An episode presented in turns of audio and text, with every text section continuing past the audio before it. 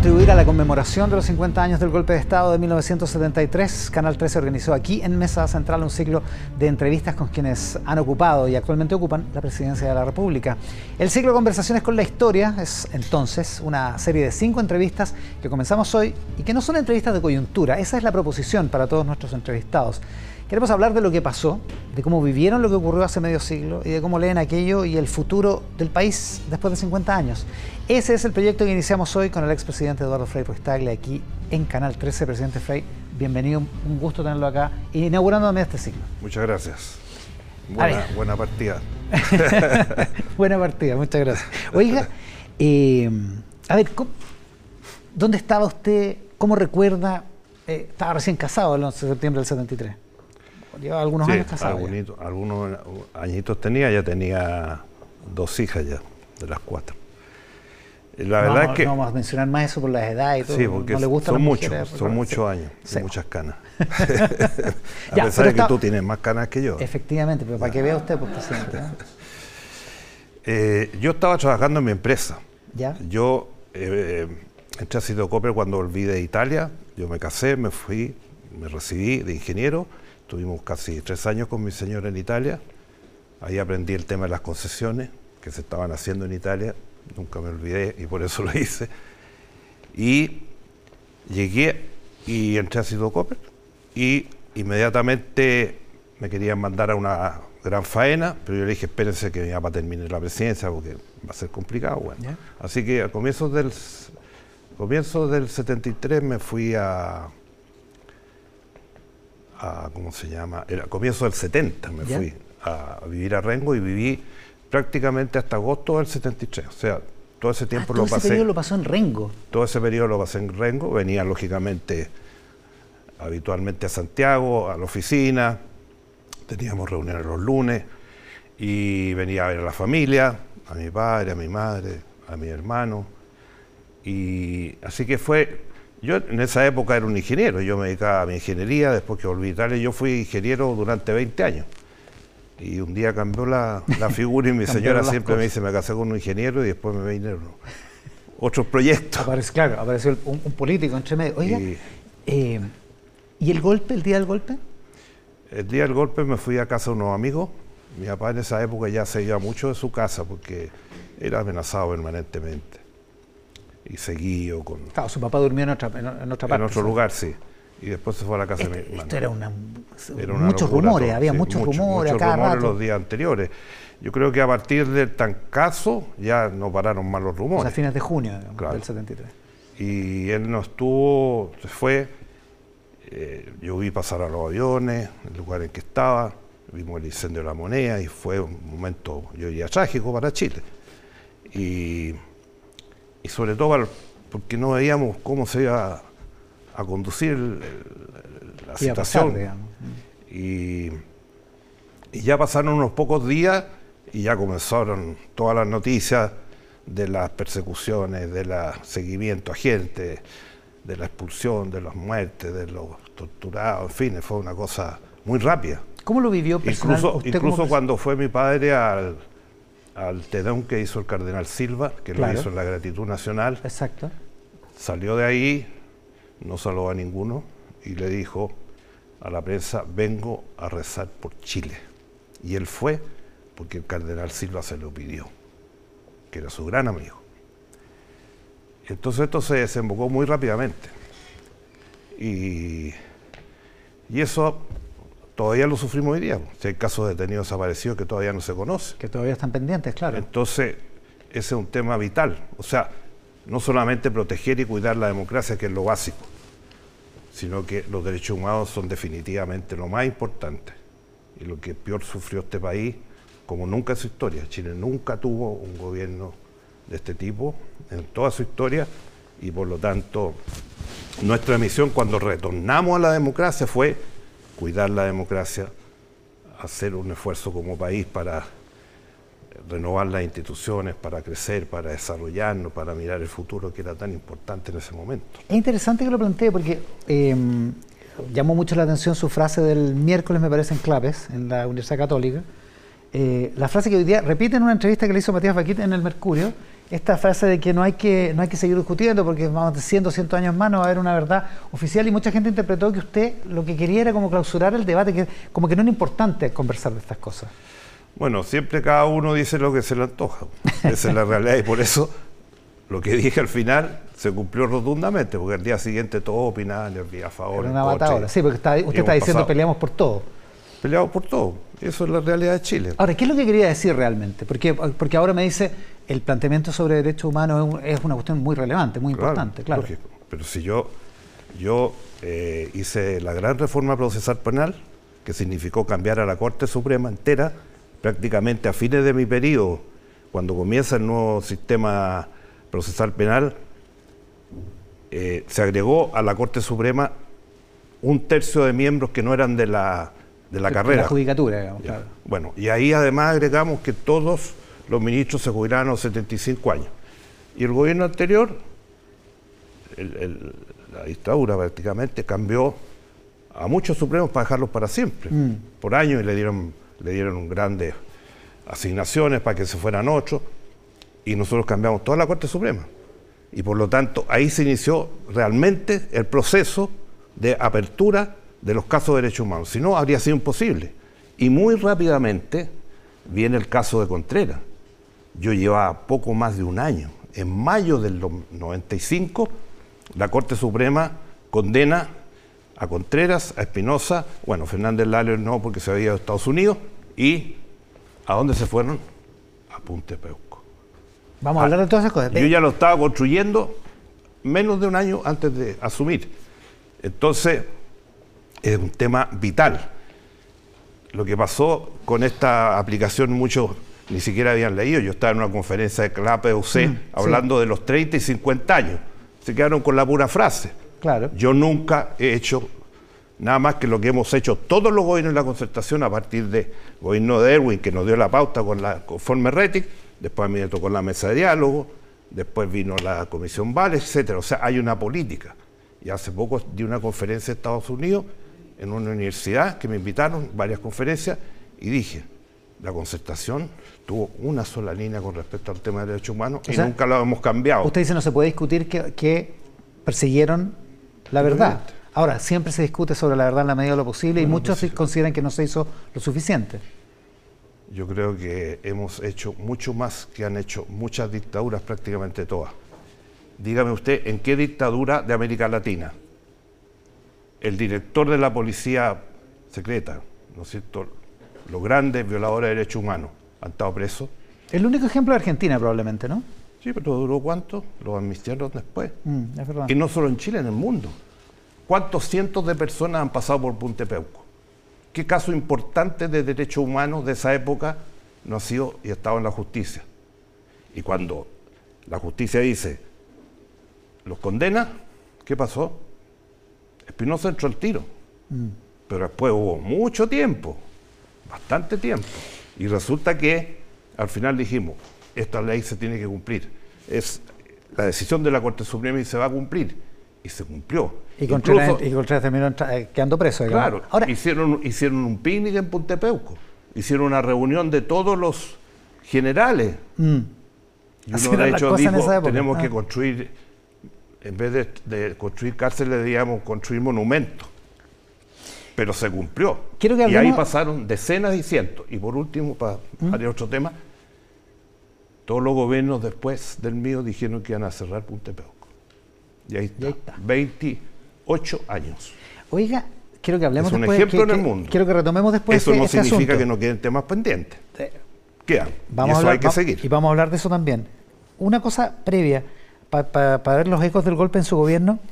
El ministro de Justicia Luis Cordero dice hoy día en una entrevista de Lilian Olivares en el Mercurio que ninguna institución respetó la Constitución en 1973 cuando fue el golpe. ¿Cómo, cómo, cómo eso? yo tengo una frase que usé mucho en mi gobierno y que no le gustaba mucho. Yo no soy comentarista de otros.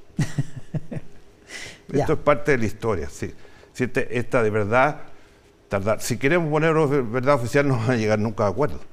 Pero evidentemente que pasaron cosas en Chile y pasaron muchas cosas para derivar a lo que fuimos. Lo importante cuál es? Reflexionar para no repetir eso. Y hoy día estamos reflexionando para no repetir eso Si una persona emite una opinión, todo el mundo la descalifica, lo insulta o lo desafía. Por las redes sociales lo insultan.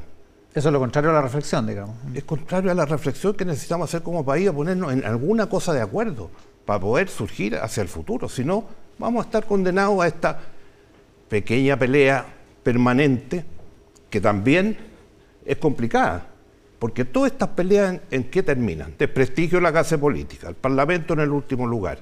Y si un país no tiene una clase política que es respetada por la ciudadanía, que funciona en el Parlamento, los partidos políticos, instituciones importantes, si no tenemos eso, los países no avanzan. Los países necesitan tener visiones de largo plazo, políticas de Estado de largo plazo, y no llevarnos todo el día discutiendo de la coyuntura del día y sacándonos insultos y agresiones, porque ya vienen las agresiones, ya hay los insultos por todo. Entonces, ¿cómo se construye un país así? ¿En qué grado de, de continuidad vamos a tener para el futuro si el Congreso, los partidos políticos están en el peor lugar de la opinión pública, cuando debían ser los primeros? porque ellos están gobernando, están legislando. Y el país necesita que esa gente sea la mejor, la mejor preparada, la más, bueno, y también entre medio de toda esta locura vienen los casos de corrupción y otros que son muy complicados. Entonces ahí tenemos que levantar el arrasante para que realmente seamos un país distinto.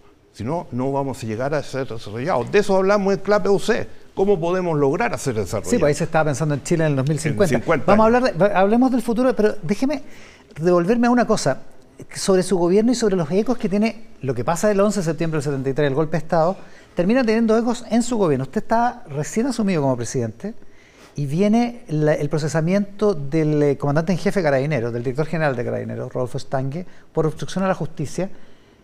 Y su gobierno le pide la renuncia y él dice, en un desplante en el Palacio de la Moneda, el director general de Carabineros dice, yo no renuncio. ¿Cómo recuerda todo ese episodio? Muy simple, igual que el caso Contreras. Dijeron que no iba a ir a la cárcel, muchos oficiales. Se reunieron en Puntepeuco, hicieron una reunión casi deliberativa, pero terminó en Puntepeuco donde tenía que estar. Se cumplió. Y para eso habíamos construido la cárcel, porque en ninguna parte del mundo estas personas pueden tratar, estar en una cárcel común, ni siquiera en los casos de Colombia se ha dado. Bueno, hay muchas cárceles especiales en el mundo. Y cuando viene el caso de Degollado, porque es el caso de Degollado. Exactamente. Eh, estuvo en la moneda y yo le pedí la renuncia. Él no me dijo nada. Me hizo sus comentarios, en fin. Y se fue. Cuando salió al patio dijo que él no iba a renunciar. Él tenía inamovilidad por la, por la constitución de ese momento, digamos. Porque no hay que olvidarse que en el 94 teníamos todos los amarres de la constitución anterior. muy, es muy fácil hablar ahora, pero en esa época y a fines, del, y a fines de los 90 era otra cosa. En 98-99 teníamos la crisis asiática, teníamos la sequía gigante, teníamos eh, el caso Pinochet detenido en Londres después de más de un año y no sé qué otras más crisis. Bueno, y en este caso yo le dije que tenía que renunciar. Él dijo que no, hizo un acto, yo diría, bastante agresivo a la salida, pero se acabó. Él, a partir de ese momento se cortaron, se cortaron todos los nexos con él y al poco tiempo más se tuvo que ir. Esa fue la... Debe haber sido algo frustrante, ¿no? Porque usted sabía que esas eran las reglas del juego. Sabíamos que esa, y, con esas reglas gobernamos.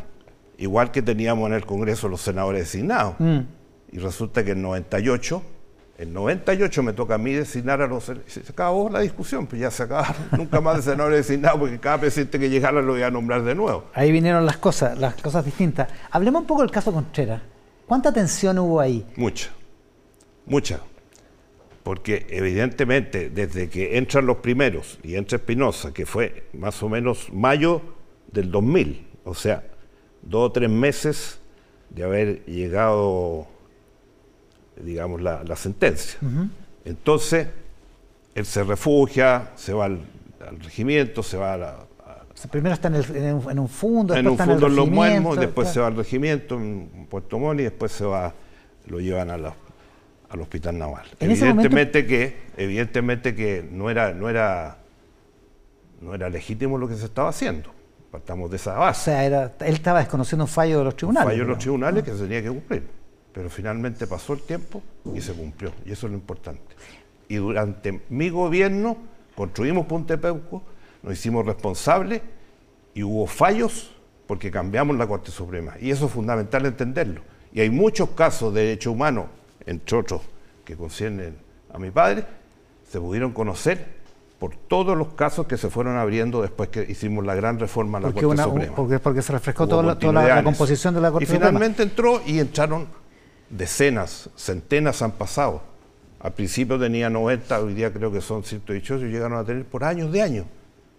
Y reitero, ¿en qué país del mundo pasó eso?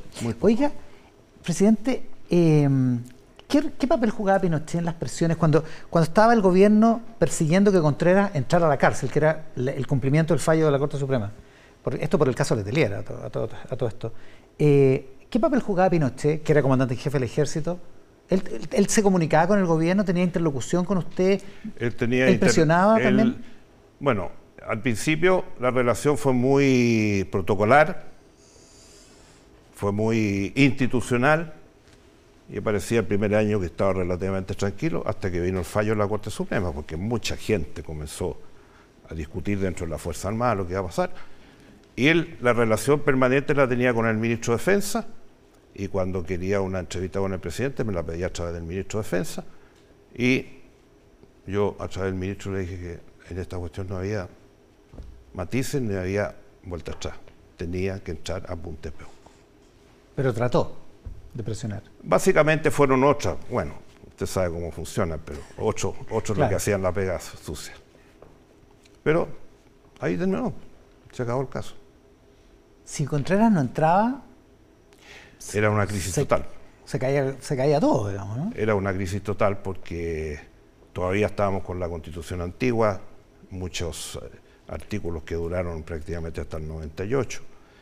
Y, y como coalición no podíamos aceptar que no se cumpliera la ley. Por lo tanto, este era un hecho dentro de mi gobierno decisivo para Chile y para nuestra coalición. Era un momento en que el Ejecutivo tenía control total sobre las fuerzas de seguridad y de orden porque Contreras estaba literalmente atrincherado. Estuvo atrincherado en... Eh, eh, claro. digo, el gobierno civil, el gobierno tenía la fuerza, tenía el control sobre la fuerza militar, sobre las armas, sobre el poder del Estado propiamente tal para haber llegado para haber sacado a Contreras a la fuerza, por ejemplo? Si hubiera llegado el caso, lo podríamos haber hecho, pero felizmente no llegó. Pero evidentemente que a partir del 90, con el primer gobierno del presidente Erwin y después a partir de mi gobierno, se fue consolidando el respeto a el poder civil. Tanto es así que después, seguramente usted tendrá el tema de, de la detención en Londres y otros, cinco veces me pidieron querían pedir el, Consejo de Seguridad, que era un organismo claro, que ponía en duda el rol del presidente de la República. Lo hicimos y todos terminaron pidiendo que el gobierno hiciera lo que tenía que hacer y lo que habíamos dicho que íbamos a hacer. O sea, logró controlar eso. Lo controlamos, porque había respeto. Había respeto en un gobierno democrático y que había que cambiar la situación que venía desde antes. No, es, no, no me pasó felizmente muchas cosas que pasaron antes, después que Presidente, eh, ha mencionado Punta Peuco y ha defendido la, creación de esa cárcel especial, pero tuvo roce al interior del gobierno. Tuvo un roce con el ministro, con quien era ministro en ese momento, Ricardo Lago, por precisamente la, construcción de esa cárcel. Bueno, yo tomé la decisión, porque él tenía un problema de conciencia, según dijo, y yo tomé la decisión de que mandar un proyecto al Congreso para que se aprobara, y así se construyó para que se creara por una ley, digamos, no por un decreto del gobierno. Claro, se mandó un proyecto de ley que fue rápidamente, eh, digamos, despachado en el Congreso, no como ahora que se demoran años o meses, cosa importante, y, eso permitió que se resolviera el problema. Y, y como le dije, ¿por qué no cerraron Ponte Peuco? Lo inauguré en el 95, en mayo del 95. O sea, han pasado 28 años y cuántas decenas de altos oficiales que no respetaron los derechos humanos y que sabemos lo que hicieron, ahí terminaron y muchos han muerto ahí.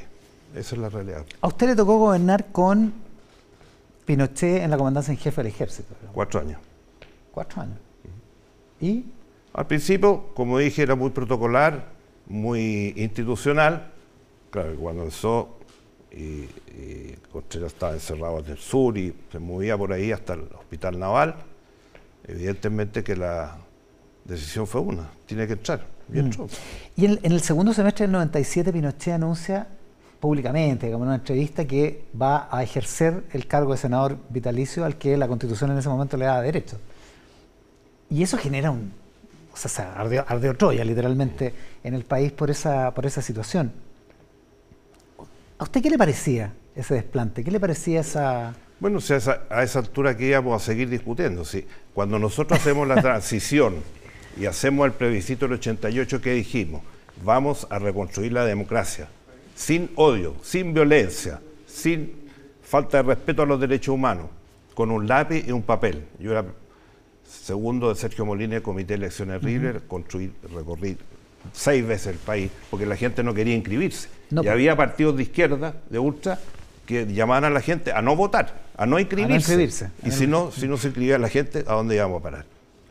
Y, y eso significó que construimos una democracia que le devolvió a Chile su dignidad, una democracia que permitió que Chile progresara como nunca en su historia, 25 años de una coalición con políticas de Estado, etcétera, y por lo tanto pasó también con la, situación y, y, qué, y, qué, íbamos a hacer. Estaba ahí. Estaba ahí. Y nos teníamos que tragar eso, si no. ¿Y, por, eso la, por eso la democracia era débil todavía. Se empieza a considerar, a consolidar fuertemente después del 98, porque ahí se terminaron todos los amarres de la Constitución y con el retiro de Pinochet. Entonces. Se va Pinochet de la comandancia en jefe y él dice que se va al Senado. Bueno, se va inmediatamente al Senado. Eh, y me imagino que usted, así en el, en el foro interno, le debe haber molestado, digamos, el desplante de Pinochet, ¿no? Bueno, me molestó, pero si esas son las condiciones que, que hacer ya. Esas son, yo no, yo tenía senadores designados, ¿qué hacíamos? El 98 cuando llegó mi turno, los cambié a todos. Mm. Y así íbamos avanzando. Y, y evidentemente que cuando yo termino mi periodo, había gente que me decía que no aceptara el cargo de senador vitalicio. Y yo dije, lo voy a aceptar, porque nosotros en todo mi gobierno no hemos tenido la mayoría para proyectos de gran envergadura, que era en muchos casos 50%, 50 y tantos por ciento, que era la mayoría de los proyectos, porque no teníamos los votos. Con mi voto quedamos empatados. ¿Y por qué voy a renunciar a eso? Mm. Pero dije, dentro de, de el día que asumí, dije, voy a votar el día que se termine esta institución. Y voté el año 94 que se terminara la institución y fui elegido senador por las regiones de Valdivia y Ahí siguió con, claro, siguió como, como senador electo. había que ser consecuente y no había que regalar un espacio que teníamos y que había todavía en ese momento, ya lo, como dije, los senadores designados habían cambiado mucho. No sé si lo ha contado alguna vez, yo, yo no se lo he escuchado, pero cuando, ¿cómo fue el momento en que llega alguien y le dice, Pinochet está preso en Londres? Bueno, fue en, eh, la reunión de la cumbre iberoamericana en, en, en Usted está en Portugal, claro. Oporto. Mm. Y yo llegué en la noche al hotel y me estaba esperando Miguel Fernández, que estaba ejerciendo como canciller en ese momento. José Miguel estaba ahí en Santiago. Y llegamos de la comida donde se celebró el Oporto, en fin, con los trajes del Oporto. Y me dice que tenía que hablar conmigo. Entonces mi señora le dice, ¿por qué no espera hasta mañana si ya es muy tarde, ya estamos en la comida, los vinos portos, etcétera? Entonces le dice, no, es que es un tema que no, no puede esperar. Y ahí me dice. ¿Qué pensó usted? Yo pensé que se abría una situación compleja, que podía durar mucho tiempo, pero inmediatamente me contacté con Santiago, Carlos Figueroa de vicepresidente, se había reunido ya todo el comité político por la hora, allá eran las once y media de la noche, aquí eran ya las cinco de la mañana. Y ahí empezamos a intercambiar opiniones, ya me tenían algunos documentos que me empezaron a mandar, y esa misma noche se tomó una decisión, que no cambiamos nunca. No la cambiamos nunca durante los, diría, casi 15 meses que estuvo fuera de Chile. ¿Cuál era esa decisión? Porque hay muchos que dicen que usted defendió a Pinochet. Yo no defendí a Pinochet, yo defendí a la soberanía de Chile no había ninguna institución en el mundo, ningún país podía renunciar a su justicia y a sus tribunales. Y en ese momento recién se estaba formando, a, petición de Naciones Unidas, la, lo que se llama el, Comité Penal Internacional. La, Corte Penal Internacional. Corte Penal Internacional. Y nosotros firmamos esa corte, debe haber sido fines del 98. ¿Ya? Algunos países firmaron, hubo otra serie de países que no firmaron y hasta el día de hoy no firman. Efectivamente. Evidentemente que este caso de esta detención ayudó a que eso se avanzara y Chile ratificó el año 2008-2009. Ya, pero la decisión era, no puede un nacional chileno ser juzgado en otro país. Si no hay un tratado que le dé la jurisdicción a tribunales internacionales que no existía. Incluso España tenía una institución que podía defender los derechos en, en todas partes del mundo, pero una vez que comenzó a funcionar el Tribunal Penal Internacional, eh, borraron esa y se Pero la mayoría de las grandes potencias no participan en el Tribunal Penal Internacional. Así que en esa teoría, y como digo, teniendo muchos ministros incluso que tenían, habían sido exiliados, en fin, otros que tenían muchos familiares complicados y casos de derechos humanos graves, ahí o sea, era incómodo, tomamos, era incómodo, pero tomamos una decisión de Estado y tuvimos cuando yo volví a Chile poco tiempo después, tuvimos una reunión con todos los ministros y que todos los ministros se sinceraron. Y todos, al final, apoyaron la decisión del gobierno porque era una política de Estado que respetaba a Chile. Y la opinión fue, vuelve a Chile, va a los tribunales y tiene que enfrentar los tribunales. Eso es lo que corresponde. Y eso es lo que correspondió. Y él llega en marzo, día antes que yo me fuera. A los dos, tres meses, ¿qué pasó? Por la provocadora acción que hicieron cuando llegó, que no la habían derecho, se lo dijimos a los comandantes que lo hicieron igual. A los dos o tres meses, ¿qué pasó? La Corte Suprema, por amplia mayoría, lo desaforó. Mm. Y después, en enero del 2001, lo condenan por el caso Caravana de la Muerte y por otros casos. Así fue el año 2001. procesamiento, sí. O sea, fue condenado por la Corte Suprema. sí, después en el curso del 2001 vino todos los alegatos por el tema de la enfermedad, la decisión de la Corte Suprema fue otra, a mi juicio, por lo menos al declararlo con demencia senil, a mi juicio, en ese fallo debía haber señalado el listado de todos los procesos que tenía la Corte Suprema de violación de los derechos humanos. No lo hicieron, eso, está en su derecho porque la Corte Suprema es independiente.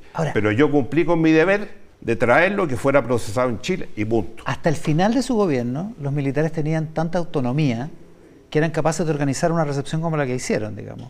Muy me, mal imagino, hecho. me imagino que le dé Eso fue indignante, se lo dijimos a los comandantes jefes que ya... Y eso significó... Y cuando se paró la silla de ruedas de sido particularmente indignante, ¿no? Particularmente indignante. Y eso se lo dijimos a todos los comandantes jefes de la época que no lo debían haber hecho. ¿Y qué pasó? Que inmediatamente se presentó, en primer lugar, la el, desafuero del Senado, que se logró por amplia mayoría de la Corte, y el 2001 un fallo condenatorio.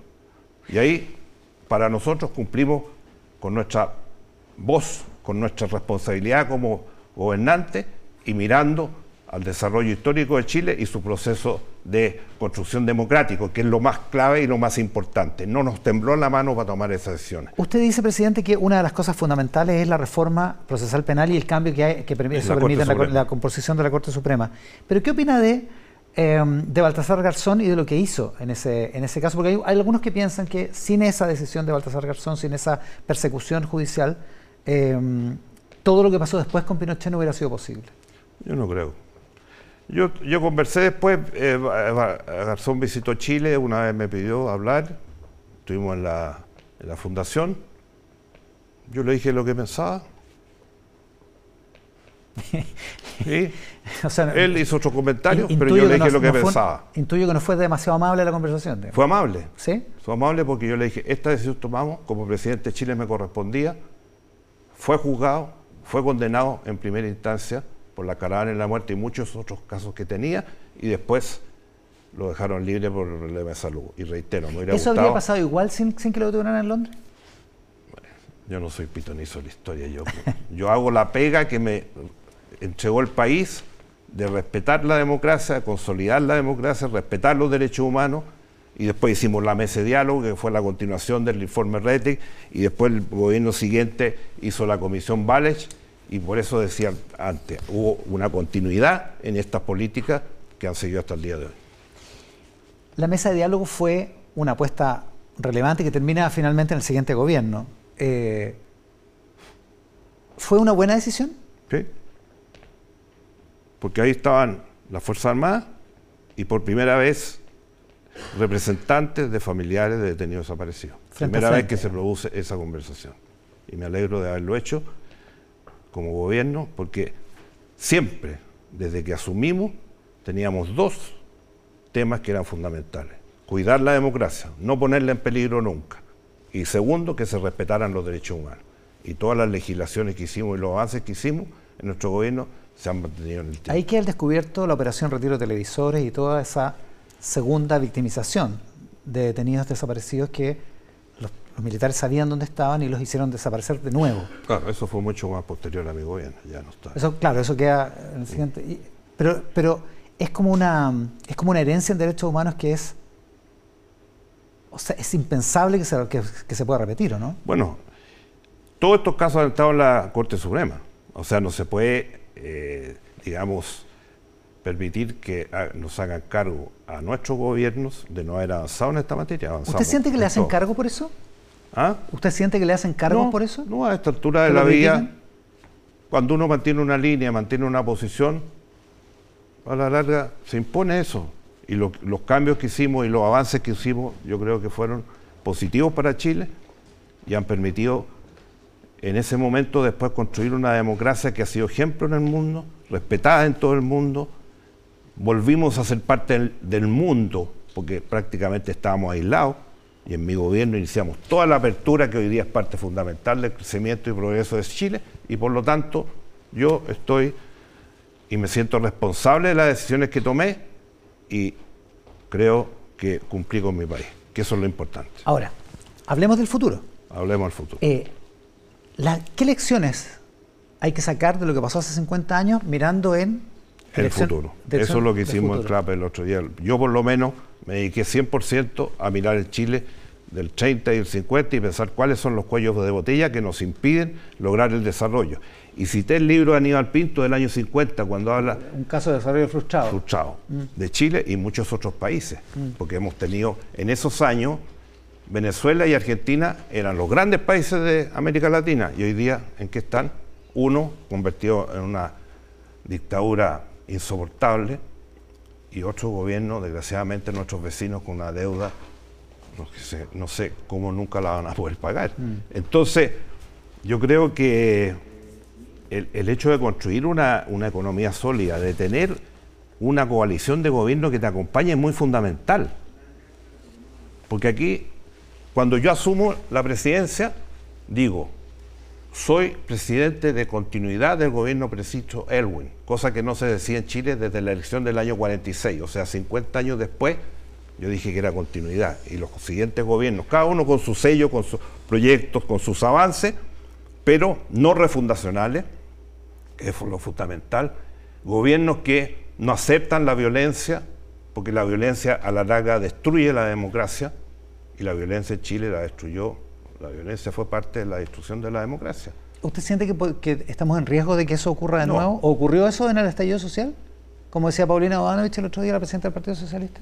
Yo creo que el estallido social fue una cosa absolutamente... Acaba de salir un libro, entre paréntesis, no sé si lo leíste, en que habla de cómo se construyó ese ley. Yo, no creo que esto de quemar 8 o 10 estaciones del metro a la misma hora, en el mismo punto, en el mismo horario y con los mismos acelerantes, fue una casualidad.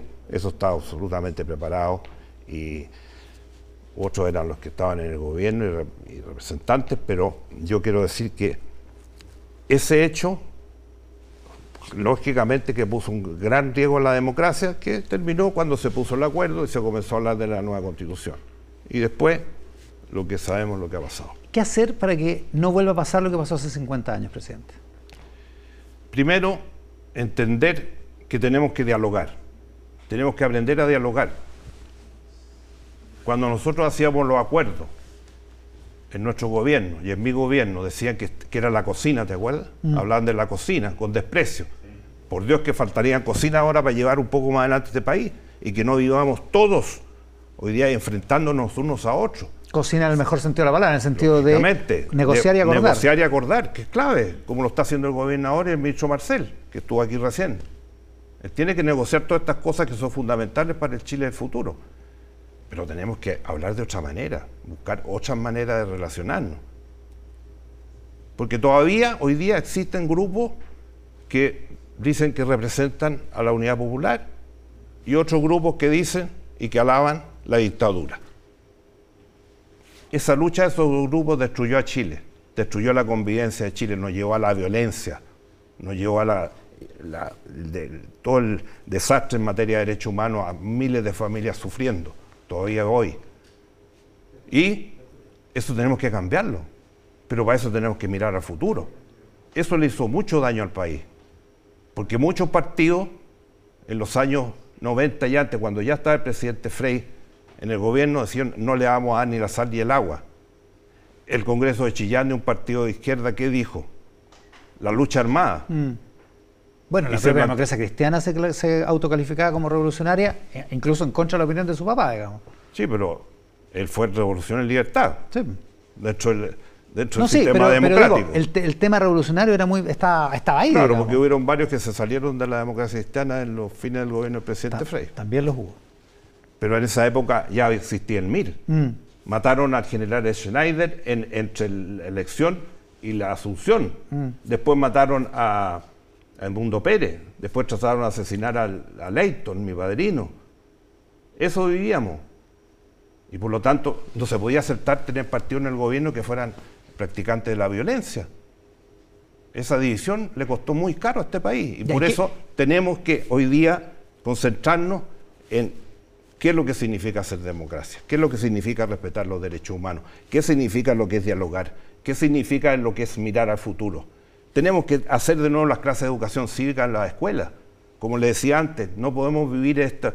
Hace una declaración un dirigente político, otro lo insulta en las redes sociales, para qué decir, poco menos, hay una agresividad en el ambiente, hay una, hay una... Yo nunca vi en un país en que hubiera lo que está pasando ahora, de esta descalificación brutal de todo lo que sea el servicio público. Yo dejé mi empresa porque creía que tenía que asumir esta responsabilidad después de los años 80.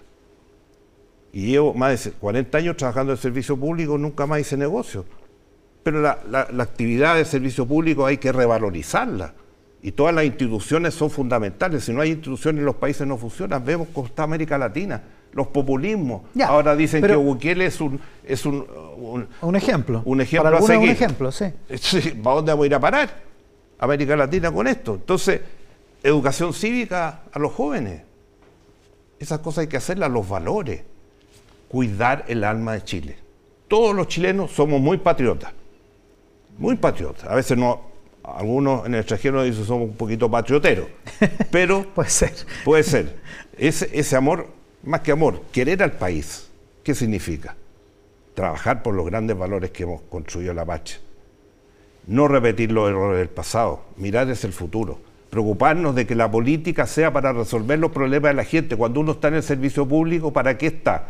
Para resolver los problemas concretos de la gente y no para llevar discutiendo. Que un señor hizo una declaración y pasa uh, una semana discutiendo bien, va, va, pero, pero todo eso, aprender a dialogar, no se hace por decreto. ¿Cómo se hace para aprender a dialogar? Eso es responsabilidad de la clase política y de todas las instituciones. Que den el ejemplo. Digamos. Evidente.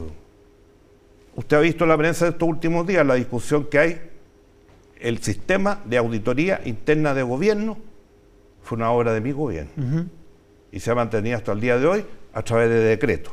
Sí, el ministro Marcel decía ahora que, que, hay que ponerle, que hay que ponerle institucionalidad. Si hubieran aceptado en su momento, cuando lo hicimos todo por decreto, teníamos auditores en los ministerios, en eh, eh, su secretaría, en todas las regiones teníamos auditores y era prevención. Tuvimos una comisión de ética al inicio del gobierno integrada por todos los poderes del Estado. Propuso 41 medidas. La única que rechazó el Congreso, ¿cuál fue? El financiamiento público de los partidos. Y después del 2000, por Dios que pasamos momentos difíciles por eso. no voy a decir la fecha, pero todos los conocemos. Mm. Eso es modernizar el país y construir instituciones y políticas de Estado que benefician al país, que son capaces de anteponerse o anticiparse a los problemas que tenemos, y eso fue la auditoría, por ejemplo, y, los casos de la, de la otra reforma que digo que el único tema es que se rechazó el financiamiento público de los partidos, felizmente después eso ha avanzado, pero eso es lo que necesitamos hacer todos, y tener una mirada país. Trabajar para eso y no llevarnos, porque aquí aparecemos como que si fuéramos enemigos. No mm. somos adversarios políticos, somos enemigos políticos. Yo no es el país que viví, no es el país que viví con mi padre, no es el país que viví en mi presidencia. Nos llevamos de otra manera. ¿Por qué tenemos que aceptarlo eso? ¿Nos lleva a alguna parte eso? A ninguna parte. ¿Y por qué no recuperamos lo que hicimos durante 30 años? Se puede reformar, se puede cambiar, se puede decir otras cosas, porque los tiempos van cambiando. No vamos a hacer lo mismo que hicimos hace, partimos hace 30 años haciéndolo. La realidad del mundo son otras.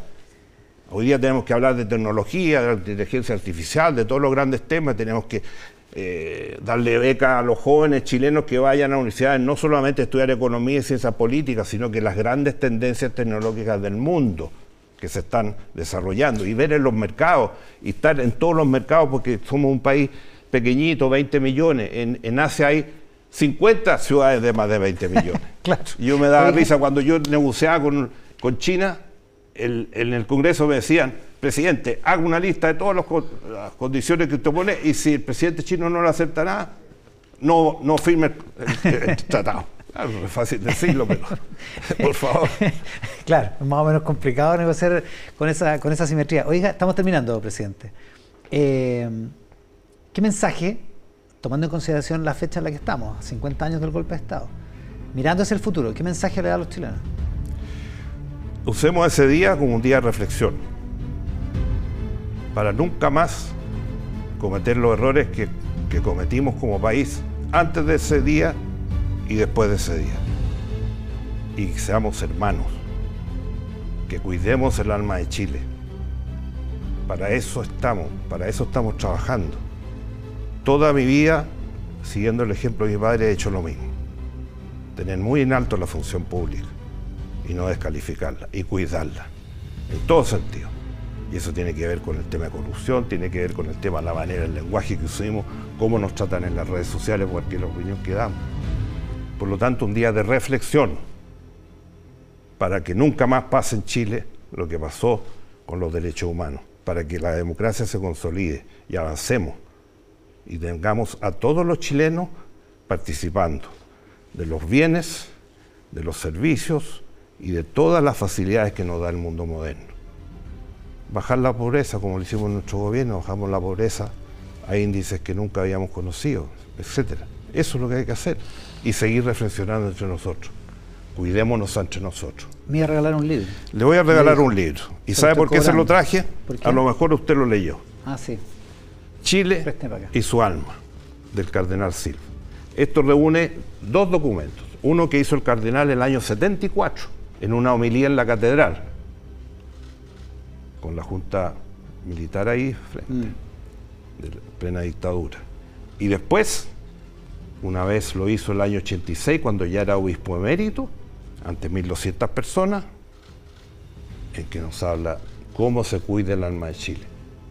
Por Dios que sería positivo que los chilenos leyeran este libro de un gran hombre, que me inspiró mucho y que me ayudó a la definición de dedicarme al servicio público 100%. Por eso se lo regalo, si lo ha leído ya, se lo regala a un amigo, pero que cuidemos el alma de Chile, por Dios que nos hace falta en este momento. Los textos del cardenal Raúl Silva Enríquez em, como inspiración para este mensaje de hoy a 50 años del golpe, en el inicio de estas conversaciones eh, con la historia aquí en Mesa Central. Presidente, le agradezco muchísimo a la gentileza de haber venido hasta aquí. Gracias por esta oportunidad de ser el primero. Conversaciones con la historia va a seguir en la próxima semana con el expresidente Ricardo Lagos Escobar y así sucesivamente hasta culminar con el actual presidente Gabriel Boric este ciclo de cinco domingos aquí en Mesa Central por la pantalla del 13 en simultáneo con Tele 13 Radio y todas nuestras plataformas. Que tengan un estupendo resto de domingo, sigan con Tele 13 tarde. Muchas gracias por estar ahí.